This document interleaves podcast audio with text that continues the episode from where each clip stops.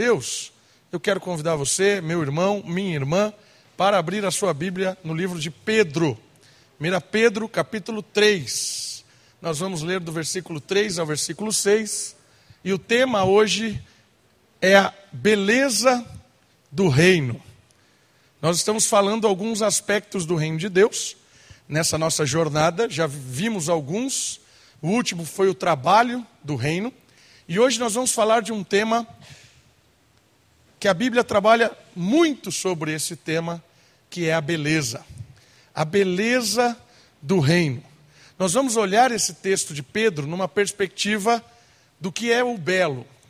E a partir desse texto, eu quero construir a ideia teológica de beleza, olhar alguns, a, a, alguns textos e também alguns conceitos bíblicos sobre o que é belo, e depois nós vamos voltar para esse texto. Vamos fundamentar o que é que Pedro está ensinando aqui. Estão comigo? Primeira carta de Pedro, capítulo 3, do versículo 3 ao, vers... do versículo 3 ao versículo 6.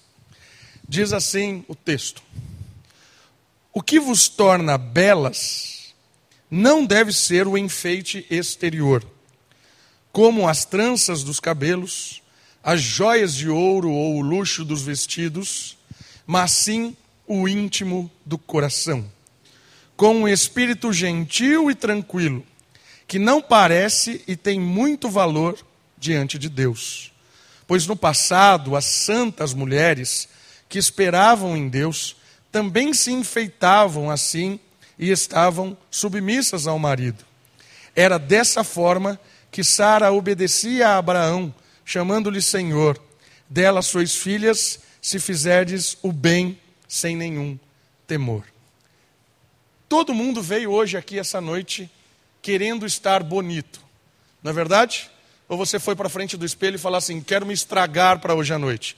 Ninguém tem essa ideia. Quando você vai cortar o cabelo, você diz: quero ficar bonito. Pelo menos eu tento falar isso para o Lucas toda vez que eu vou cortar o cabelo. Faz o que, pastor? Me deixa bonito.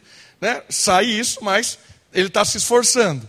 Ah, mas a beleza é algo que está no nosso coração, é algo que vem de dentro de nós. Queremos deixar os nossos filhos bonitos, queremos deixar a nossa casa bonita, queremos nos vestir de forma bela, queremos encontrar alguém bonito. Percebem isso? A beleza está no nosso cotidiano. Mas existem algumas questões sobre a beleza que muitas vezes confundem as pessoas. Olha só comigo essa frase. A religião deixa sempre as pessoas bregas, mal arrumadas e descuidadas, porque o peso da vaidade sempre irá impedir. Olha que frase provocativa. O peso da vaidade faz com que os que são religiosos, os crentes, se tornem bregas, feios, desalinhados. E, e isso é tão forte e é tão confuso, às vezes, na cabeça das pessoas. Ontem eu estava sentado à noite na sala ali com um seminarista e a gente começou a ver vídeos aleatórios na internet.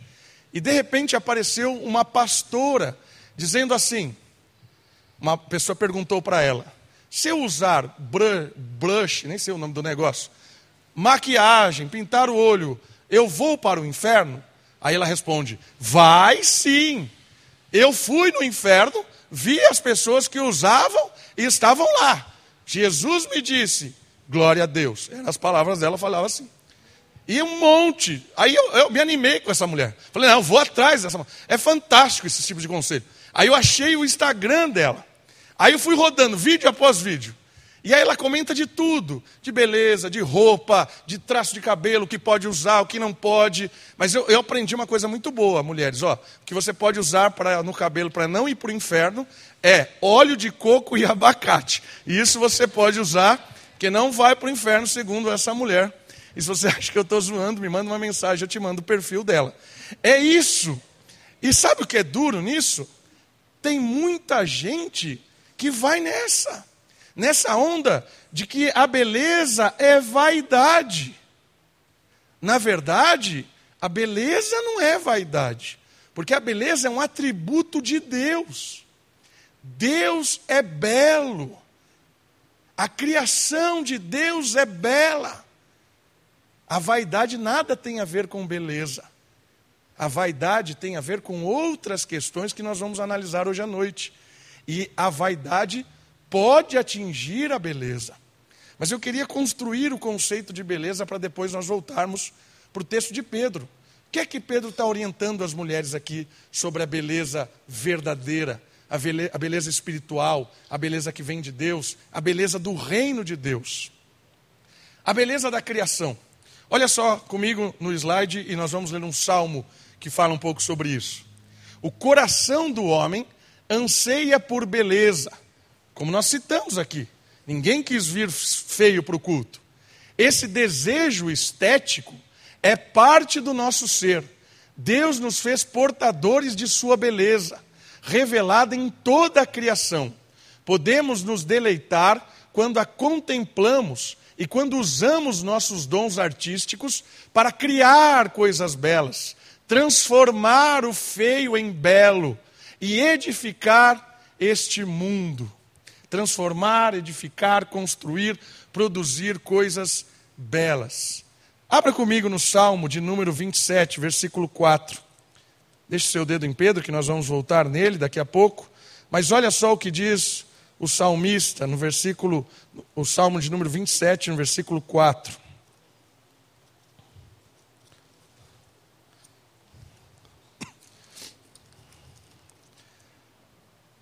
Pedi uma coisa ao Senhor e buscarei, que eu possa morar na casa do Senhor todos os dias da minha vida, para contemplar a beleza, o esplendor do Senhor e meditar no seu templo. Contemplar por meio da casa de Deus a beleza. O que é a casa de Deus nesse momento? É o templo. E se você olhar as instruções divina, divina de Deus para a construção do templo, é fantástica. Porque Deus, ele se importa com os detalhes, as medidas do templo, o ângulo que é construído, o material que é utilizado, a forma que é feita, os desenhos, a, a, a, a arquitetura do templo. É tudo muito feito para apontar a beleza. E o salmista, quando chega ao templo, ele se maravilha com aquele templo, porque aquele templo aponta o cuidado, a beleza, o esplendor do dono do templo. A beleza do templo serve para apontar a beleza do Criador. O salmista, quando ele se achega no templo para cultuar ao Senhor, ele se espanta, ele fica de boca aberta porque cada detalhe daquele templo aponta para um Deus belo, cuidadoso, zeloso, o esplendor de Deus manifestado no templo. Se você olhar para a criação, então, você se maravilha, porque Deus começa a construir cada coisa em seu lugar e a criação ela vai se tornando algo maravilhoso, esplendoroso, os detalhes da criação. Eu queria ler um texto que fala disso lá em Gênesis, capítulo 2, versículo 8. Olha só os detalhes da criação, da beleza da criação. Gênesis capítulo 2, versículo 8. Primeiro livro da Bíblia, primeiros instantes aí criacionais de Deus, versículo 8 do capítulo 2. Então o Senhor Deus plantou um jardim para o lado do Oriente, no Éden, e colocou ali o homem que havia formado. Deus coloca ali um jardim. E o Senhor Deus fez brotar do solo todo tipo de árvore agradável, bela, atraente. Olha só, as árvores que Deus colocou ali era agradável à vista e boa para o alimento, bem como a árvore da vida no meio do jardim e a árvore do conhecimento do bem e do mal. Deus colocou cada coisa de uma forma atraente. A beleza nos atrai. A beleza atrai a nossa atenção, a beleza nos faz contemplar. Sabe por quê? Porque a beleza aponta para o Criador. Deus é belo. Deus é o autor que traz a sua beleza em cada ato que ele cria. Isso é maravilhoso. Alguns autores tentando explicar a beleza. Olha só. Platão, filósofo antes de Cristo, ele diz que a beleza é o esplendor da verdade. Platão diz que a beleza é a verdade. Tudo que é verdadeiro é belo. Essa é uma frase de Platão. E ele diz que a verdade é eterna. A verdade é algo fora daqui, é um ideal. E essa verdade, essa ideia, ela é bela. Olha que fantástico. Agostinho, que é um teólogo é, que gosta muito de Platão, e Tomás de Aquino, que é um, um outro teólogo que gosta muito de Aristóteles, que é um outro filósofo grego, afirmavam que a verdadeira beleza é uma só coisa, com a verdade e o bem. Olha onde nós chegamos agora. Verdade, bondade e beleza. São atributos divinos que dizem a mesma coisa. Quando Agostinho olhava os textos bíblicos que diziam assim, que Deus criou a cada dia, e no final do dia dizia que era bom, ele dizia isso porque estava dizendo que era belo, era verdadeiro, apontava ao Criador. E no final de toda a criação, quando ele disse assim: tudo isso é muito bom, a ideia é que era tudo muito belo. E sabe o que é legal nessa história? que eles não estão viajando, esses teólogos. Se você pega a primeira tradução da Bíblia, que foi do hebraico para o grego, chamado Septuaginta, pegaram os textos do Antigo Testamento, que são escritos em hebraico, e traduziram para o grego. Se você pega esses textos de Gênesis em hebraico, a palavra bom, que é tov em hebraico, é traduzida na, na Septuaginta como belo. E tudo o que Deus fez era muito belo. Traduziu a palavra que era ali bom para belo. Fantástico. Olha só. São eternos em Deus e na terra tudo é simplesmente um reflexo da divindade. Verdade, bondade e beleza são eternos. E aí um teólogo reformado um cara chamado Herman Bavinck. Ele diz o seguinte: o belo é o resultado do verdadeiro e do bom. O que é verdadeiro e o que é bom, que é verdade e o que é do bem, isso é belo. Os teólogos estão tentando explicar o que é a beleza. Por que, que a beleza nos atrai? E a tentativa aqui de Platão, a tentativa de Agostinho, é, São Tomás de Aquino e do próprio Bavinck, é dizer que o que é verdadeiro, o que é bom, isso é belo, isso nos atrai, isso chama a nossa atenção. É legal de falar sobre isso, é legal de perceber um pouco sobre essa questão. Vamos pensar um pouquinho mais. O que é o belo então? O que é a beleza? Só para vocês terem uma ideia, existem filósofos, na verdade, todos os filósofos trabalham esse tema da beleza. Os bons filósofos da história, todos praticamente, trabalham a respeito da estética ou da beleza, tentam responder o que é belo. Os filósofos mais antigos diziam que a beleza era algo matemático, algo transcendente, algo eterno, como Platão, Aristóteles e tantos outros diziam que a beleza é a simetria. Esses tempos atrás fizeram uma, uma pesquisa e tentaram achar a pessoa mais simétrica. Simetria, o seu rosto dos dois lados de forma simétrica. Porque a, a ideia de beleza era simetria. Isso aponta para tudo. É a beleza de uma construção, é a beleza de uma obra de arte, a beleza de uma música é a sua simetria. É algo meio matemático. Isso é filosófico antigo. Então, a tentativa de explicar o que era o belo era associar com a simetria. Depois, mais para frente, depois de Agostinho e outros modernos que beberam muito em Agostinho, a beleza já passou para o outro lado. A beleza não é mais algo meio simétrico, a beleza está muito mais ligado aos olhos de quem vê. E essa tentativa de passar a beleza para os olhos de quem vê, olha que diferença crucial. A beleza já não é algo simétrico. A beleza agora está na, na, na tentativa de quem está contemplando. Então, uma obra de arte em si não significa que ela é bela ou não. Depende de quem olha. Essa é uma outra tentativa de explicar o que é belo.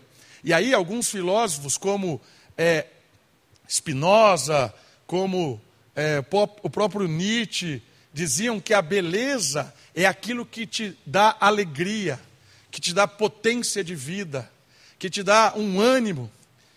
O belo é aquilo que te alegra. Se te dá alegria, é belo. É? Se você ouve Tiririca ou a Sinfonia de Bach, se Tiririca te alegra e o Bach te entristece, Tiririca é mais belo do que Bach ou do que Beethoven. Essa é a ideia. Beleza é o que te alegra. Essa é uma outra tentativa de dizer o que é belo. E mais recentemente, né, proposta pós-moderna talvez, a beleza está ligada com uma imposição social. O que é belo é aquilo que te convenceram que é belo. É uma massificação da beleza. E se você parar para pensar, a beleza se tornar um padrão cultural. E estão dizendo que a beleza é algo ligado com, a, com aqueles que impuseram esse estilo de beleza. Perceba que a beleza ela é meio cultural mesmo, porque nós todos estamos com um, um tipo de roupa meio parecido. Ou tem alguém aqui, homem vestindo saia, mulher usando turbante? Não. Mas se você for em alguns lugares do mundo, essa será a roupa bela. Então, essa proposta está ligado que a beleza é algo ligado a uma formação cultural, é uma imposição da sociedade. E nós já nascemos no mundo social.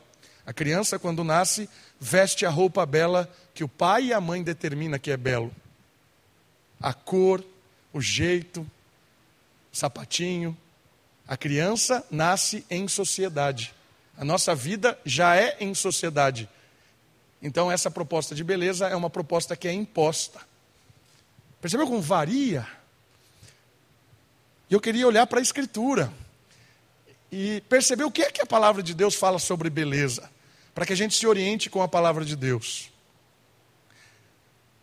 Falamos da criação, falamos do próprio Deus. Olha só, a organicidade das coisas criadas é um reflexo de Deus.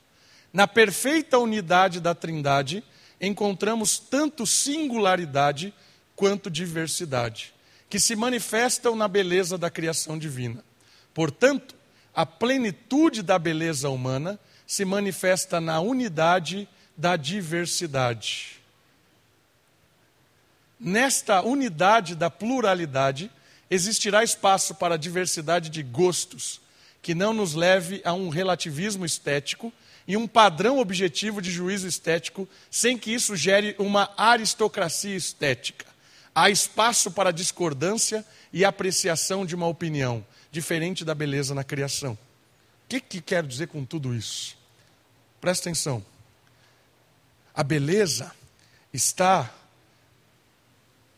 na singularidade de cada item que Deus colocou neste mundo.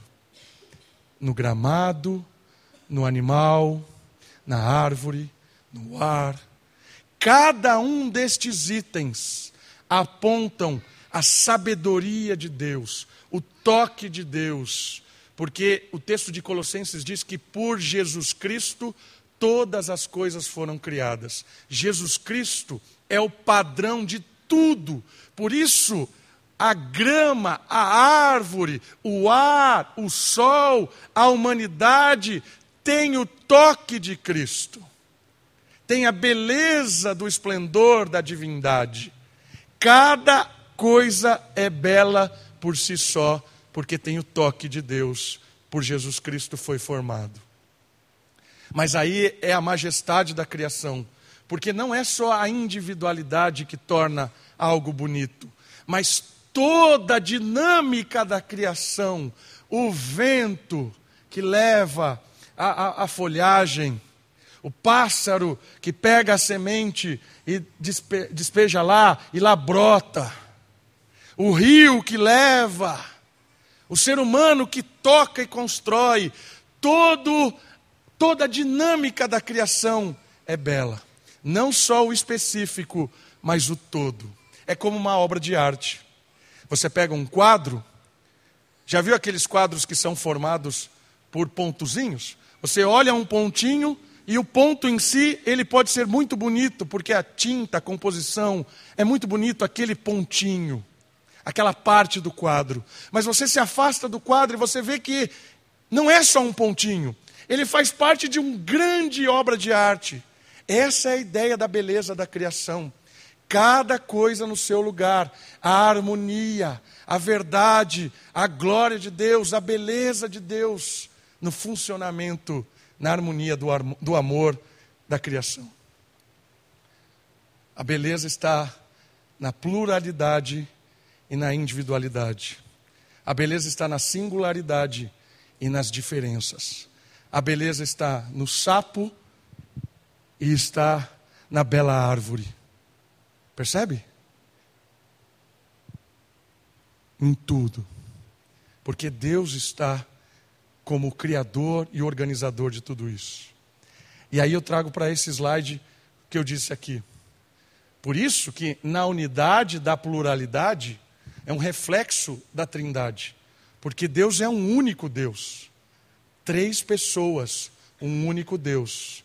Três pessoalidades que formam um único Deus. Cada coisa dessa criação que forma uma única criação. Toda a natureza, toda a beleza desse mundo reflete a Trindade. Um único Deus, três pessoas. Uma única criação, pluralidade, diversidade de cada toque criacional. E aí é legal de perceber. Por que então existem gostos diferentes? O gosto não leva a um relativismo. O que é um relativismo? O relativismo está na beleza de quem vê, ou seja, então nada é belo, é tudo relativo. Não é isso que leva a essa diversidade da criação. E nem também uma imposição.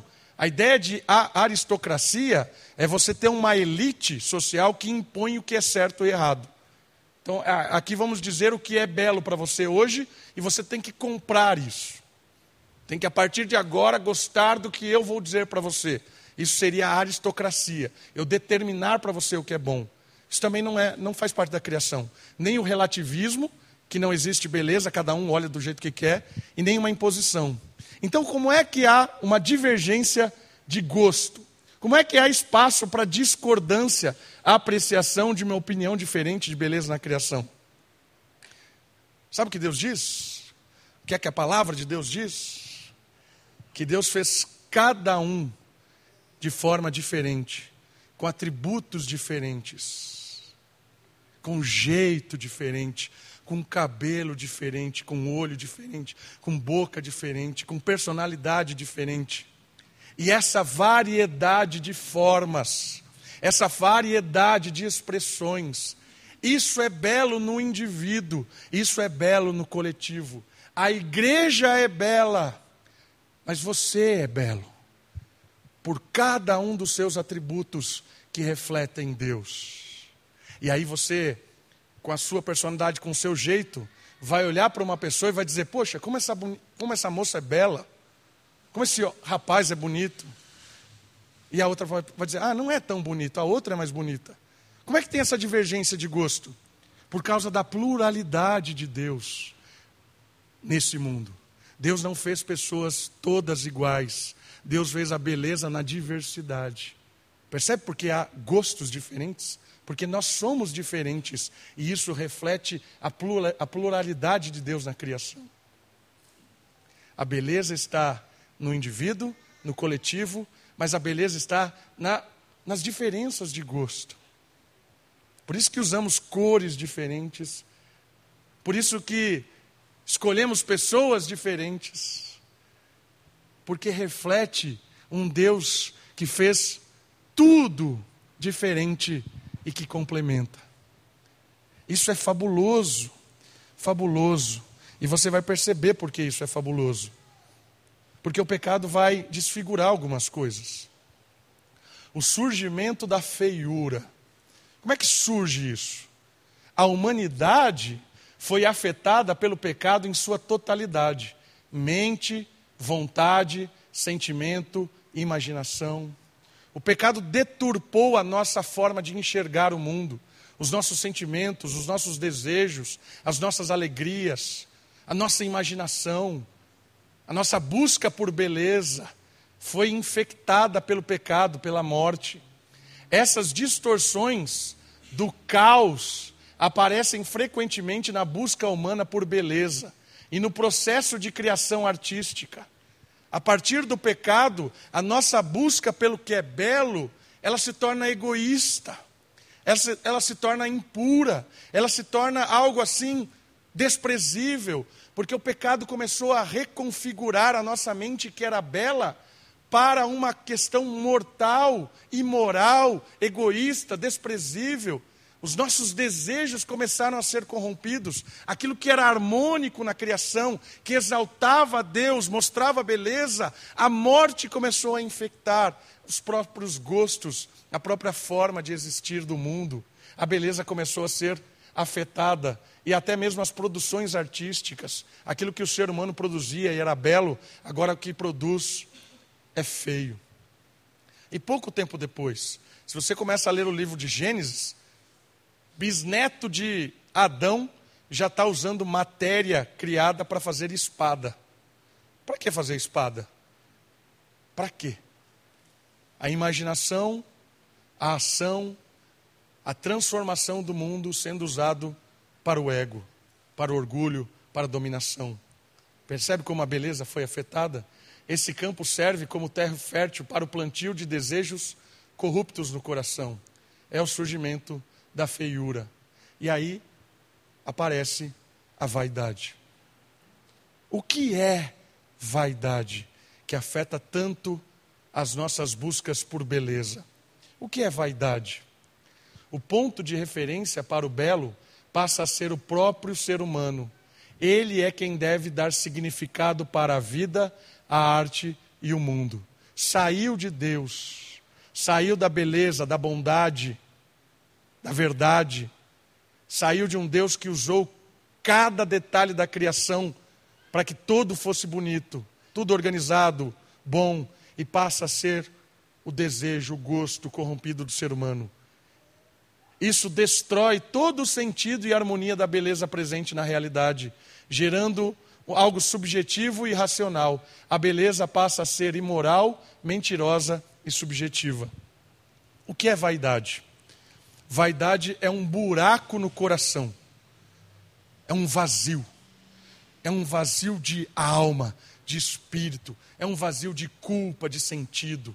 Vaidade é como se fosse um buraco negro dentro de nós que suga todas as coisas, as nossas energias, as nossas vontades. Imagine um buraco negro sugando tudo. E como é que nós tampamos esse buraco negro? Estou usando a ideia da cosmológica, né, de um buraco negro, que é uma grande concentração de energia que suga matérias para ele. Isso é o coração corrompido. E como é que nós tentamos tampar o buraco da vaidade? Com qualquer coisa. Então, esse buraco que me incomoda e suga a minha energia é aquilo que Pedro fala. Cuidado para que os seus enfeites externos não sejam uma desculpa para tampar o buraco do seu coração. Eu me sinto feia, então eu vou lá, coloco trança no cabelo, passo gelzinho, ponho uma roupa bonita para ver se eu fico mais animadinho. Tentando tampar o buraco do meu coração com coisas externas ou com rotina. Poxa, eu estou desesperado, estou triste, angustiado, não sei o que fazer, estou desesperado preciso pintar, produzir uma arte, fazer uma música, e aí surge artes vaidosas de corações cheio de buraco.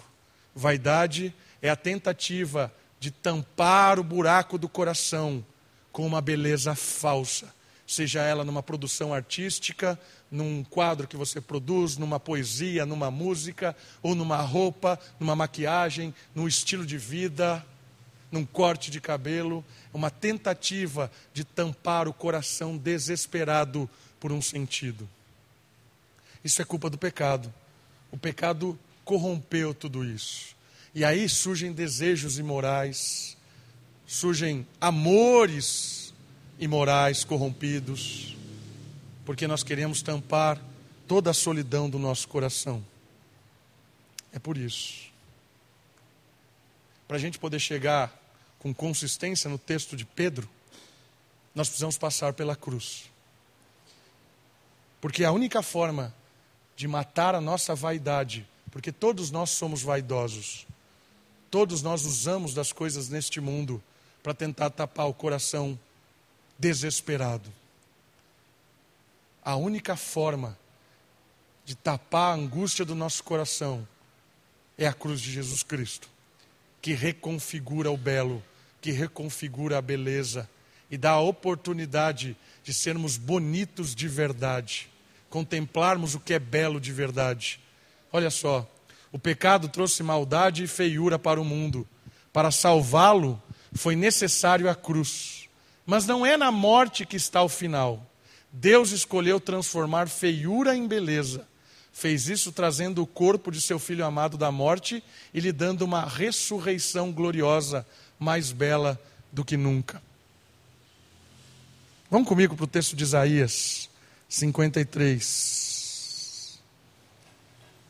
profeta Isaías, capítulo 53, versículo 2 a 4. Isaías 53, de 2 a 4. Foi crescendo como renovo diante dele, como raiz que sai de uma terra seca. Não tinha formosura nem beleza. Quando olhávamos para ele, não víamos beleza alguma para que o desejássemos foi desprezado e rejeitado pelos homens, homem de dores, e experimentando nos sofrimentos, e como um de, que, de quem os homens escondiam o rosto. Foi desprezado e não lhe demos nenhuma importância. Verdadeiramente, ele tomou sobre si as nossas enfermidades e levou sobre si as nossas dores, e nós o consideramos aflito, ferido, por Deus e oprimido. Jesus carregou toda a feiura do mundo. Por isso que o texto diz que não havia beleza nele. Por isso que o texto diz que nada atraía ele, porque a cruz enfeiou Jesus. Sabe por quê? Porque na cruz foi jogada toda a vaidade do mundo, toda a corrupção, todo o desejo de engano, toda, todo o orgulho, toda a exploração do que era belo. Isso enfeiou Jesus Cristo. O preço de tudo isso foi a morte, foi o desprezo. A cruz sugou deste mundo toda a feiura, a maldade, a imoralidade, o uso indevido daquilo que era belo que Deus criou para ser contemplado, amado, desfrutado, toda aquela atração da criação que foi desfigurada pelo pecado, foi levada por Jesus. Por isso que o texto diz que Jesus na cruz estava feio. Mas sabe o que é maravilhoso nessa história? A cruz não tem a última palavra. Quando Jesus ressuscita, quando Jesus destrói a morte, quando Jesus sai da terra e reconfigura o seu corpo, ele vem com um corpo glorioso, um corpo incorruptível, um corpo que vence toda a feiura da morte, toda a fraqueza dos pecados lançados sobre ele, um corpo que venceu todo o efeito maligno que enfeiou esse mundo, o corpo da ressurreição de Jesus é um corpo que brilha a beleza, a glória, a majestade do Criador. Jesus Cristo ressurreto é o ser humano belo novamente. Por isso que em Jesus é possível transformar o nosso coração vaidoso em um coração que transcende, que emana, que joga beleza.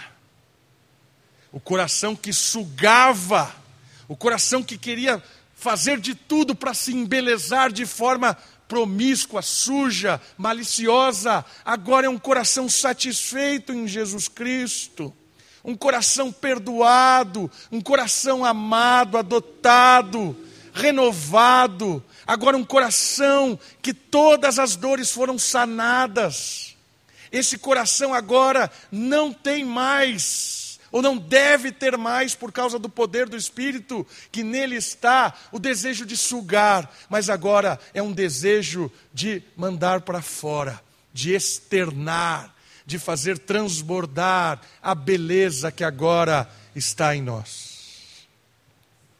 O texto de Pedro só vai fazer sentido quando nós entendermos que o coração vaidoso é trocado por um coração que agora transborda a beleza de Jesus Cristo. É aí que o texto de Pedro começa a fazer sentido. O Espírito finda a vaidade. Olha só, a beleza está embasada em uma transformação na essência. Aquilo que sugava agora transborda, uma inversão. Nosso coração foi inundado da glória divina e assim a nossa beleza pode ser novamente vivenciada. As joias e utensílios, agora que Pedro citam, ganham um significado agora de harmonia e não de vazio. Você está belo, bela hoje. Todos os itens que você escolheu para compor a sua beleza esta noite, ela pode ter dois significados: coração vazio ou coração cheio da harmonia do Espírito. Por que você se vestiu como se vestiu hoje? Por que você se maquiou, minha irmã? Passou coisa no olho, no, na, no corpo? Por que você, meu irmão, tomou banho, vestiu essa roupa que você tinha? Para transbordar o vazio do seu coração, ou para transbordar a beleza de Deus que encheu o seu coração e a sua vida? Eis a diferença da beleza do reino. A beleza nos, do reino nos atrai, não pelo que é imoral, não pelo que é malicioso, não por aquele convite sedutor, mas é uma beleza que nos atrai, porque Jesus Cristo nos atrai. É aquela árvore que Deus colocou, e o texto diz que era uma árvore atraente. Adão olhava para aquela árvore e falava assim: que árvore bonita, que desejo fazer um suco desse negócio. Essa é a beleza de você estar com harmonia com os outros irmãos. Como é bom conversar com essa criança esse jovem. Como é bom ouvir a voz dessa, dessa moça. Como é gostoso ouvir a conversa desse homem experiente, desse senhor, dessa senhora. Como é bom, que beleza! Resultado do coração cheio do Espírito, coração transformado. Aí as coisas de fora têm significado, têm sentido. Em Jesus, a beleza já não é imoral, mas para a glória de Deus. No reino, a beleza não é sedutora, a beleza ela é enaltecedora de quem é Deus. Transformação radical. O Espírito transforma em bem. Voltamos para o texto de Pedro. Olhando agora que é que Pedro disse? E vamos aplicar isso. Voltando lá para Pedro, capítulo 3.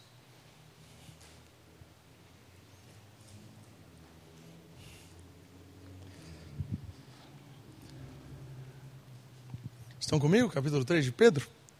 Ele diz assim: O que vos torna bela, o que te faz realmente bela, e aqui ele está falando de coisa visível, não deve ser o enfeite exterior, como as tranças de cabelo, as joias de ouro ou o luxo dos vestidos.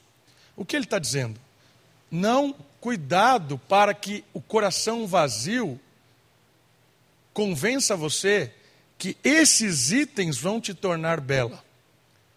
Esses itens podem atrair uma beleza falsa, uma beleza imoral, uma beleza corrompida, uma beleza que aponte apenas para o egoísmo e o desejo carnal.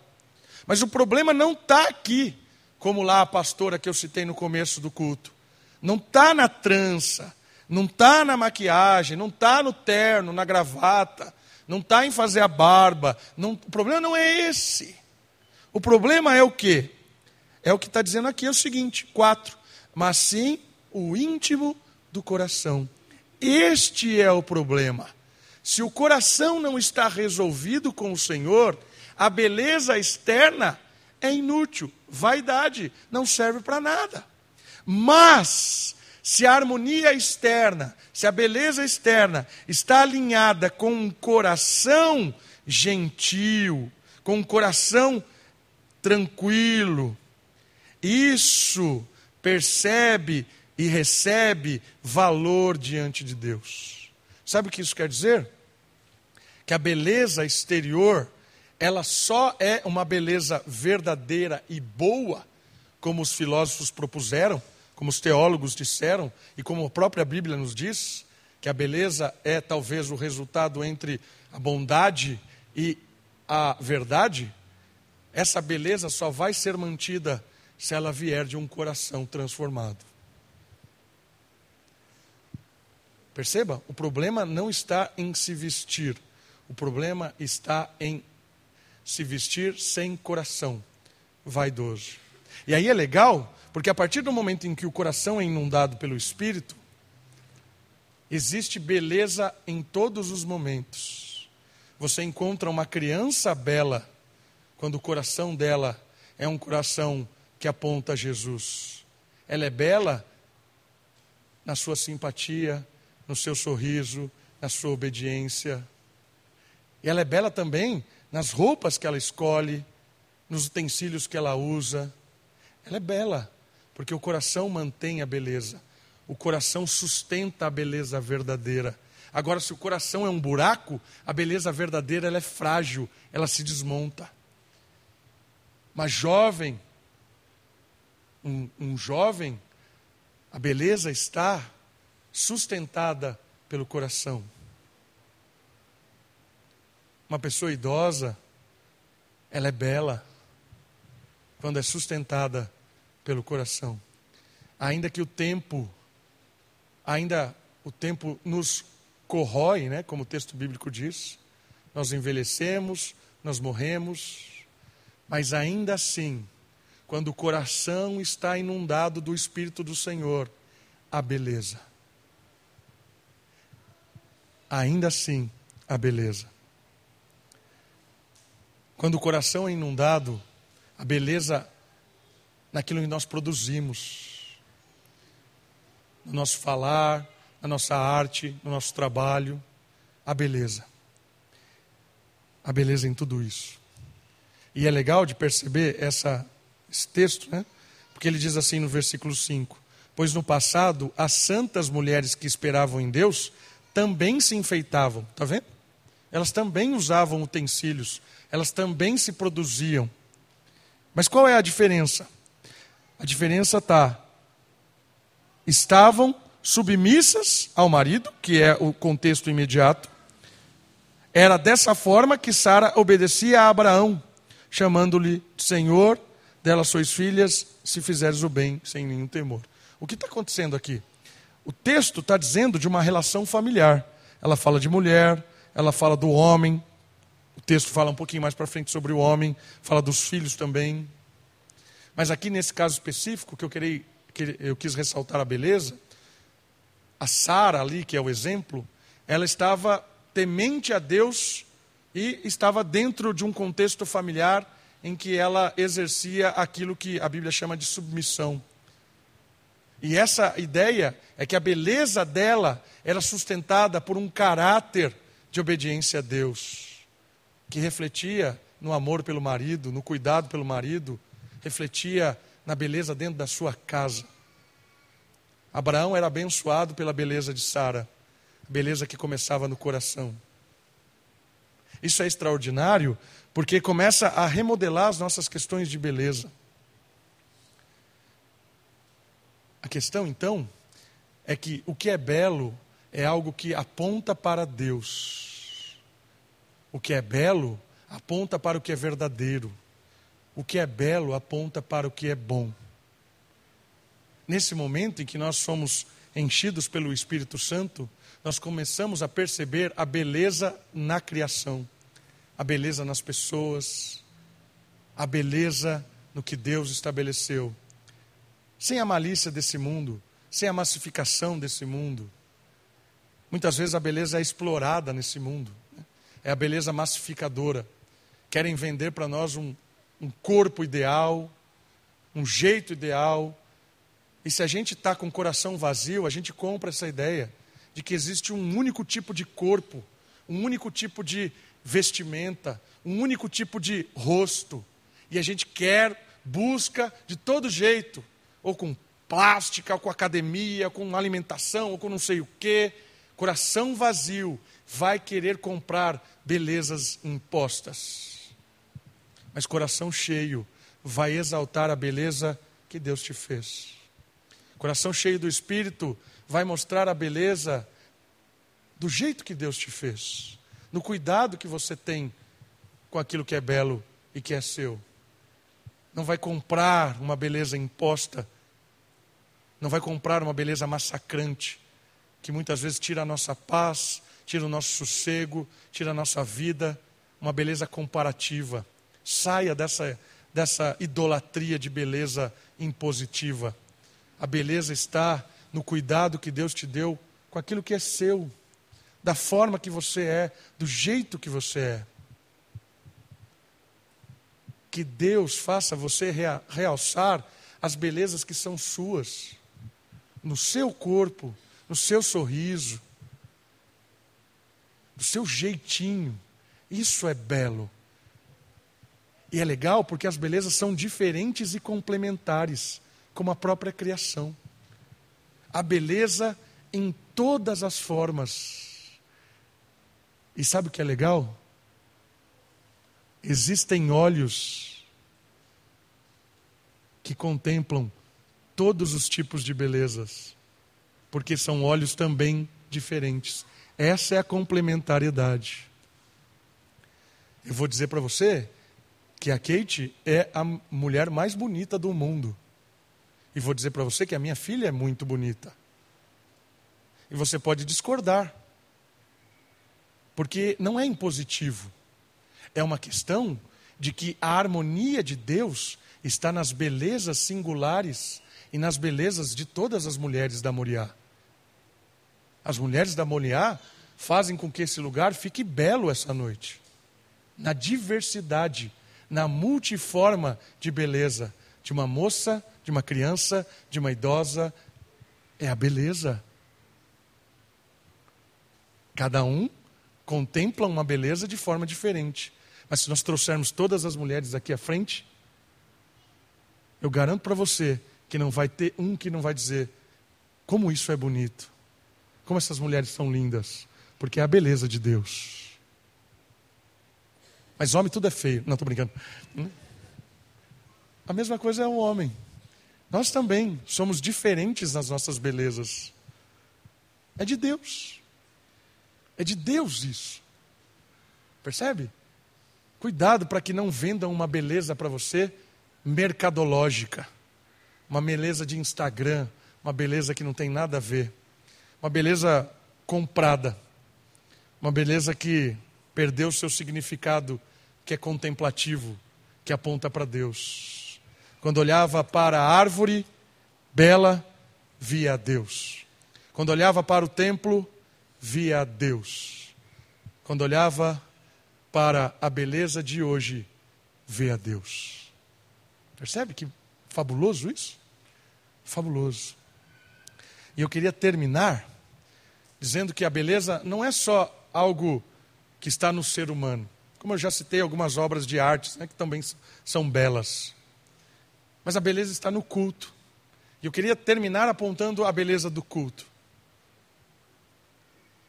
Como o culto é algo belo. Como o culto nos aproxima de Deus. Quando nós chegamos aqui e percebemos o povo de Deus, que povo bonito, na sua diversidade. E percebemos a beleza de Deus na multiforme dos instrumentos, da musicalidade, e essa musicalidade diferente, cantamos uma música para criança, infantil, com a sua letra simples e humilde, cantamos uma, uma letra um pouco mais complexa, uma melodia um pouco diferente. Isso é a multiforme, é a beleza que nos leva para Deus. Essa é a beleza do culto, a beleza de um estudo da palavra, de uma oração, de um sorriso. Isso é belo, irmãos. Cultuar a Deus é a beleza do povo reunido para esse encontro maravilhoso com Deus que aqui se faz presente. E quando nós percebemos cada ato de beleza, de bondade, nós cultuamos ao Senhor, nós adoramos ao Senhor.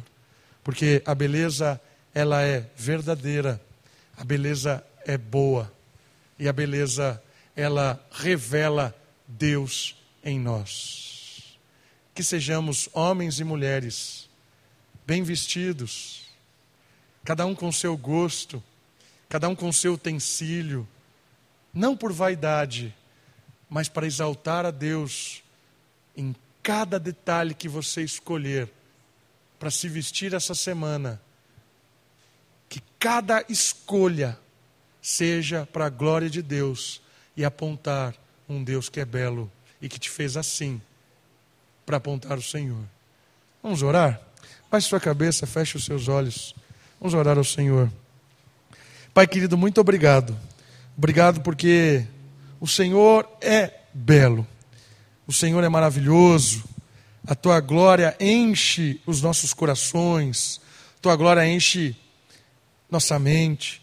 E que, ó Deus, nós possamos realmente adorar ao Senhor com obras belas, com ações belas, que a nossa beleza aponte ao Senhor, a nossa beleza no nosso trabalho, na nossa fala, as nossas belezas nas nossas atitudes, a nossa beleza do jeito de se vestir, de cuidar do corpo, que cada ato que nós busquemos a beleza neste mundo seja para glorificar ao Senhor e para apontar ao Senhor com as nossas escolhas. Ó Deus, que as pessoas olhem para esse povo, comunidade Moriá, e contemplem a tua beleza no nosso meio, Deus. Obrigado pela multiforme desse povo tão bonito, expressões diferentes, jeitos diferentes, mas em cada um a singularidade da tua beleza e em todos nós a pluralidade de um Deus que é e será tudo em todos. Muito obrigado por isso, te louvamos no nome de Jesus. Amém.